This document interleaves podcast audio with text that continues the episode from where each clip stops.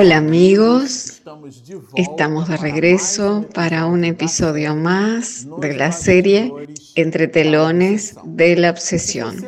Si usted nos viene asistiendo hasta ahora, eh, si acompañó los otros episodios de esta serie del libro de Manuel Filomeno de Miranda a través de la mediunidad segura y augusta de Divaldo Pereira Franco, si usted nos acompañó hasta aquí, nosotros hicimos una introducción que en realidad fue Manuel Filomeno que la hizo y nosotros simplemente hicimos la lectura de ella con alguna pequeña interpretación sobre tres partes. Y hoy estamos iniciando realmente la lectura de la historia romance, que es el capítulo 1 en el cual el mismo Miranda lo llama familia Suárez que es la familia objeto de estudio de Manuel Filomeno de Miranda.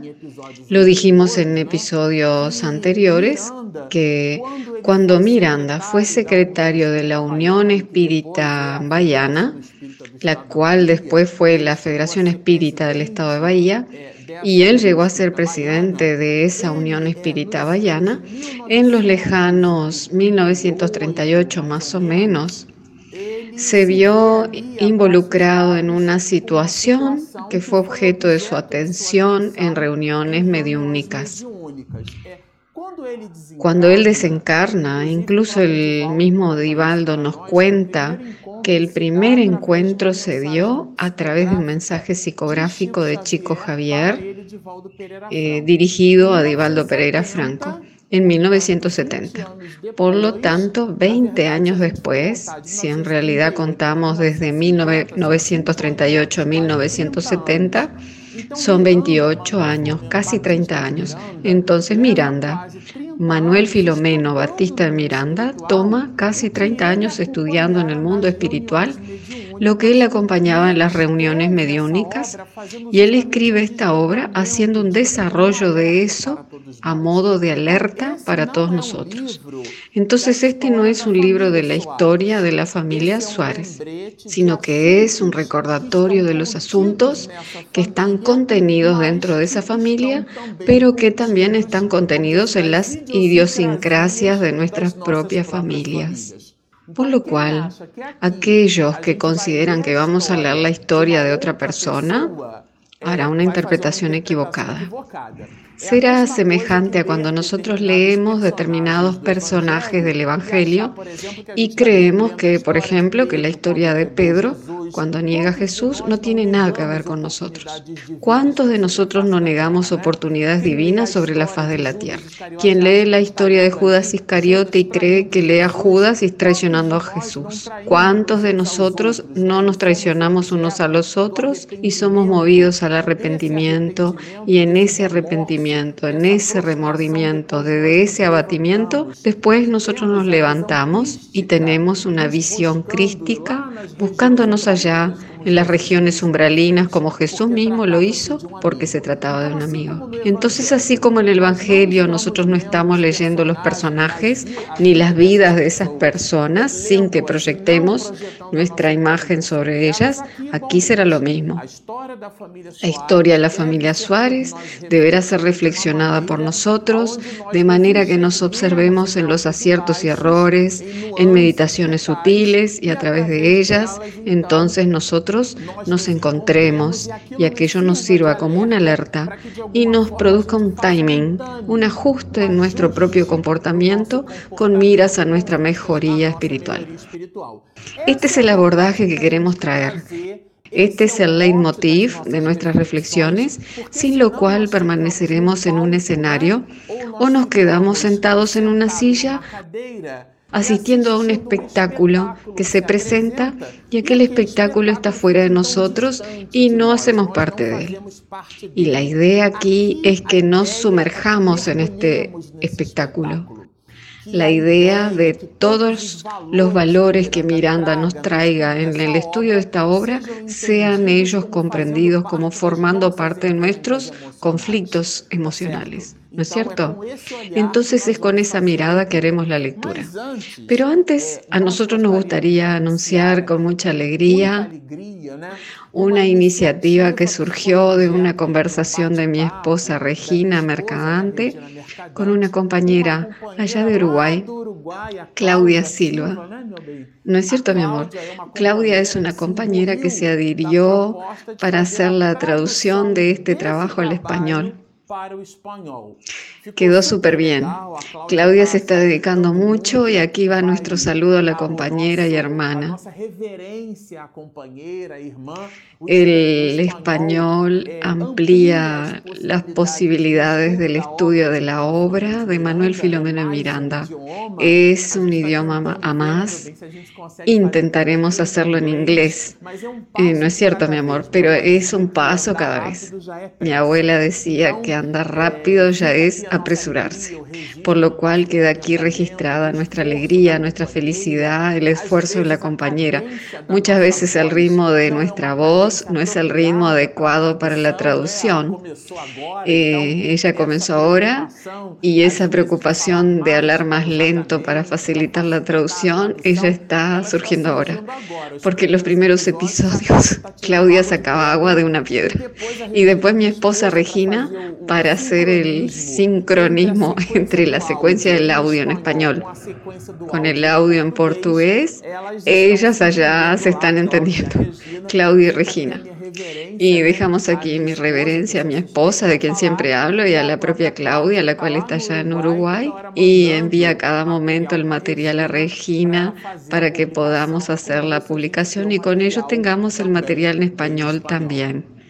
Bueno. Aquí en la familia Suárez, en este capítulo primero, nosotros hicimos algunas anotaciones para no perdernos y para ser fieles a las puntualizaciones de Miranda. Él menciona aquí algunas personas y él abre el capítulo primero, el cual es un capítulo que comienza hablando de una reunión medio única. Entonces el capítulo, la familia Suárez, el proscenio de ese palco es una reunión de desobsesión. En esa reunión de desobsesión nos muestra Miranda que ella es dirigida por nada más y nada menos que José Pititinga. Tiene un bienhechor espiritual que asiste y coordina los trabajos, que es el bienhechor saturnino. Existe un medio, el cual tiene eclecticismo, una especie de especialidad de la mediunidad psicofónica sonambúlica.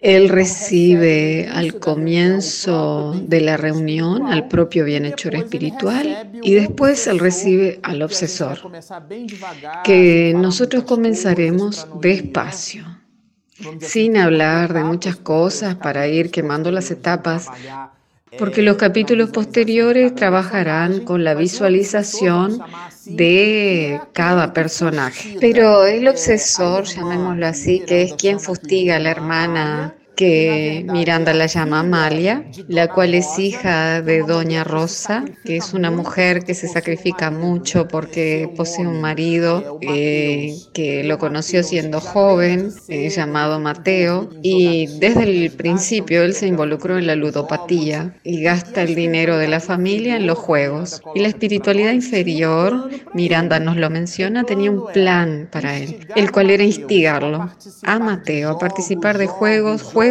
y más juegos, a ir a casas ilícitas, a situaciones extrañas donde la policía realizaba allanamientos para que él desencarnara en una de esas situaciones.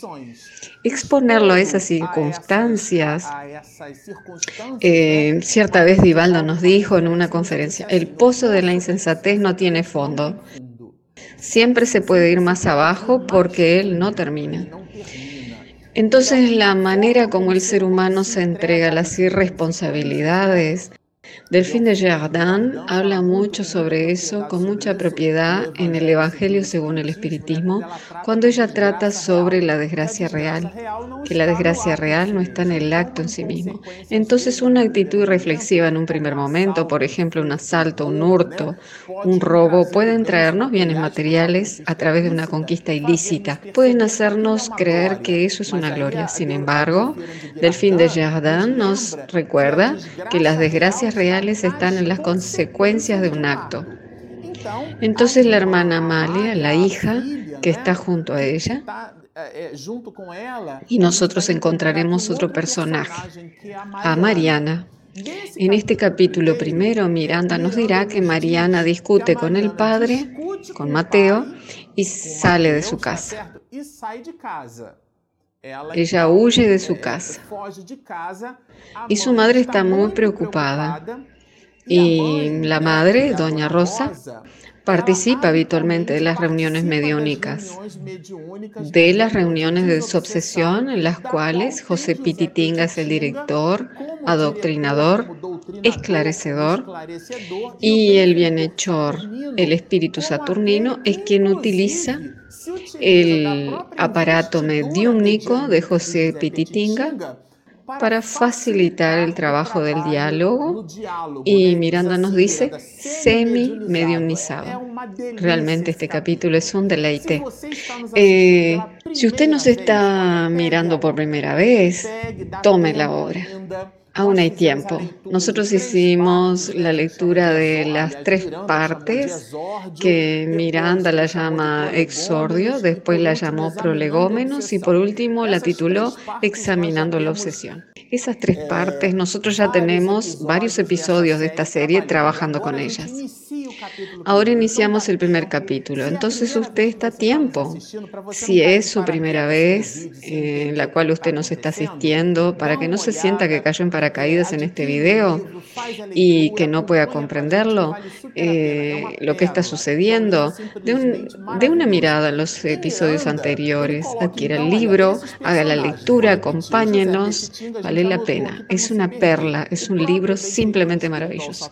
Y Miranda, él menciona esos personajes, yo repetiré. José Pititinga, yo anoté aquí para no perdernos. El propio bienhechor espiritual saturnino, el medium Morales, sobre quien él describe algunas cualidades eh, sobre él, porque en este mismo capítulo nosotros percibiremos que él tiene tanta facilidad de donar sus recursos mediúnicos eh, de una mediunidad psicofónica inconsciente, eh, lo dice aquí en el libro, que tanto la brinda hacia el bienhechor espiritual como al obsesor, demostrando así un eclecticismo, una maleabilidad de ese medium para sintonizar con esferas superiores o con, o con el mentor, eh, bienhechor de la envergadura de Saturnino, cuyo nombre es Miranda quien nos aporta, y también con el obsesor que fustiga a la familia.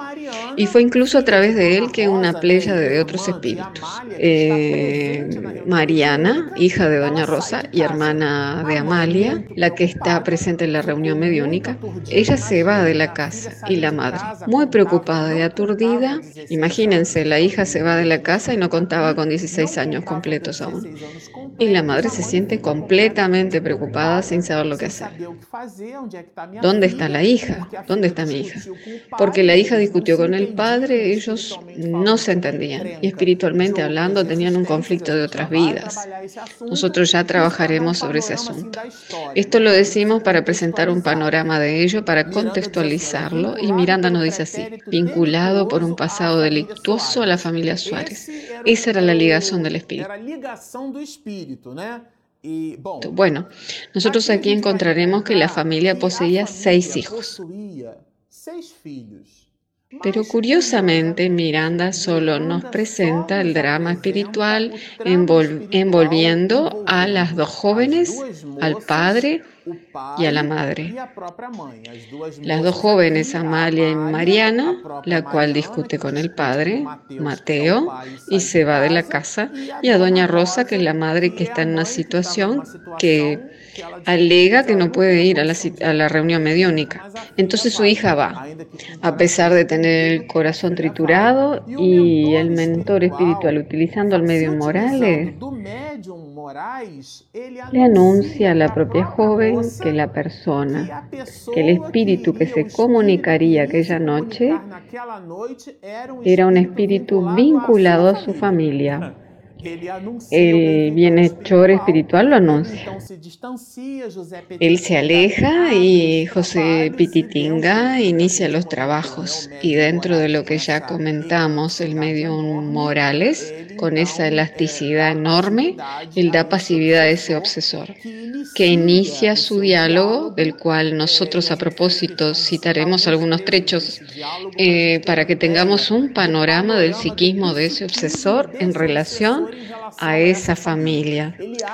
Él inicia su diálogo después de que él está en posesión del instrumento laringio del medio y él inicia el diálogo de semblante transfigurado.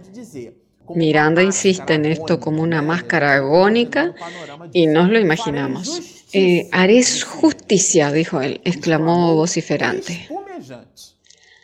La justicia la practicaré con mis propias manos. Esto lo dice el propio Espíritu. ¿eh? Judío errante. Él se llama a sí mismo como judío errante. He sido obligado, después de haber sido traicionado, a deambular sin descanso, a absorber esa inmensa e interminable taza. Aquí hay una metáfora muy dura que Miranda en la psicografía aporta, pero yo la leeré.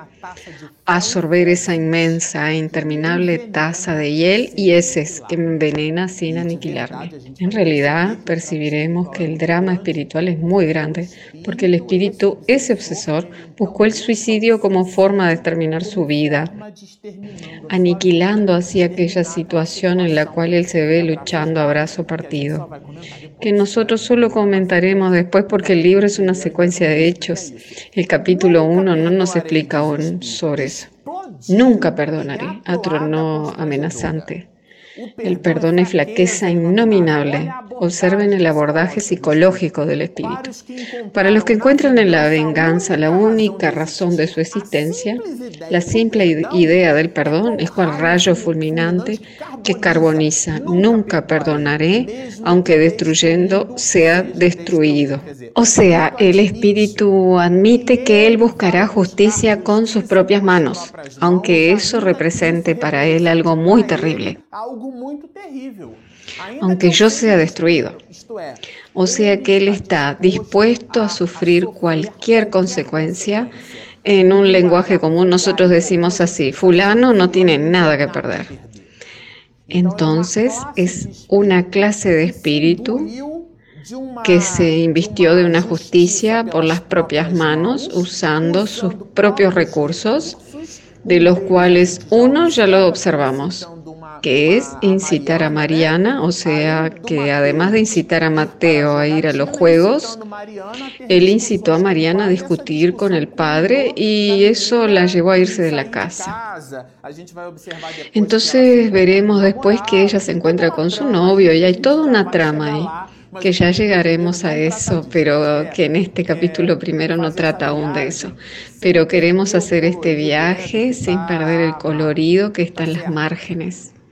¿No es cierto? Y José Pititinga, que tiene la influencia benefactora del mentor, del bienhechor de la reunión mediúnica, el cual es Saturnino, él nos dice así, em, no, hermano mío, respondió pausado el inspirado adoctrinador, nada se acaba, la vida no cesa. Miren, si usted está pensando que destruyendo usted se destruirá, no es así, porque usted continuará vivo. y lo que usted tendrá para sí mismo serán las consecuencias de los actos que usted está buscando. Aquí es un acto infeliz. y el espíritu no satisfecho con el diálogo, eh, él hace, entonces el dialogador le habla diciéndole, pero usted no está viendo allí a una madre afligida, su corazón es de piedra. Intenta apelar a los aspectos emocionales, apelando al amor. Y el espíritu dice así, el amor refutó congestionado. Es poesía para los que se complacen en las ilusiones del cuerpo. Él asoció al amor como si fuera la unión carnal Y no comprendió ni tenía cabal psicológico para ello. Y José Pititinga, bajo la influencia de Saturnino, hablaba de ese amor sublimado, de ese amor trascendente. Eh, solo que el mentor espiritual habla sobre el odio y dice, el odio empero, consideró el evangelizador, es nube que cubre la visión del paisaje. Tenemos la costumbre de decir que cuando una persona siente mucha rabia, ella está ciega, o sea, ella ignora, ella desconoce, pierde completamente el señorío sobre sí misma, la capacidad de lidiar con las propias emociones. El espíritu dice así, amar, exclamó alucinado, amor, ¿cómo amar si nunca podré perdonar? Puesto que jamás conseguiré olvidar todo el mal que me hicieron los traidores desalmados de cuya memoria abjuro.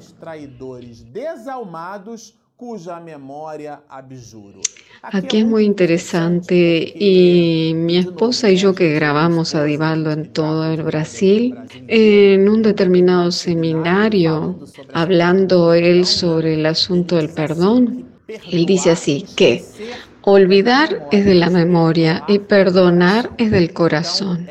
Entonces, cuando la persona pernota, por ejemplo, es permanecer un ciclo completo despierto toda la noche. Y perdonar es hacer un ciclo completo de donación que comienza donándola a sí mismo. Y la tesis no es mía, sino que es de Jesús. ¿De qué vale salvar el mundo y perder el alma? Amarás a tu prójimo como a ti mismo. Entonces nosotros aprendemos a amarnos.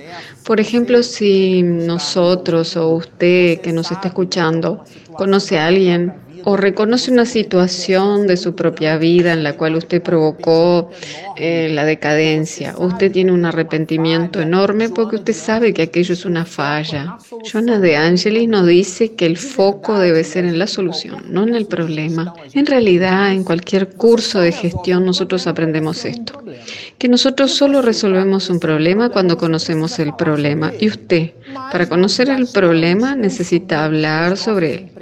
Pero nosotros gastamos, consumimos en nuestros emprendimientos empresariales un cuarto del tiempo conociendo el problema y tres cuartas partes enfocados en la resolución del problema, porque el remordimiento puede postrarnos, pero el arrepentimiento es un cambio de comportamiento. Pablo de Tarso se arrepintió, era un asesino de cristianos y sin embargo se transformó en el mayor divulgador del Evangelio en el Oriente. A propósito, estamos en una ciudad que recibe su nombre, Pablo de Tarso, San Pablo. Por lo tanto, es un alma que ayudó a escribir la historia del cristianismo divulgando el Evangelio a todos, para todas las personas, para todos los gentiles, para todos aquellos que no eran judíos, porque él no hacía distinción. Entonces es el antes y el después, el arrepentimiento, es ese movimiento de cambio y aquí observamos mucho en la obra el aporte de esas reflexiones. Pero el tiempo es un corcel, un instrumento muy vigoroso, así que nos quedamos por aquí. Vamos a retomar este capítulo primero en el próximo episodio. Entonces usted que nos está asistiendo, lo invitamos a que continúe con nosotros. Si usted aún no se inscribió en el canal, inscríbase. Si usted tiene un amigo que hable español, visite el canal. Ahora tenemos esta misma serie en español y por lo tanto continúe visitándonos, asistiendo, inscribiéndose, acompáñenos, síganos y mucha paz.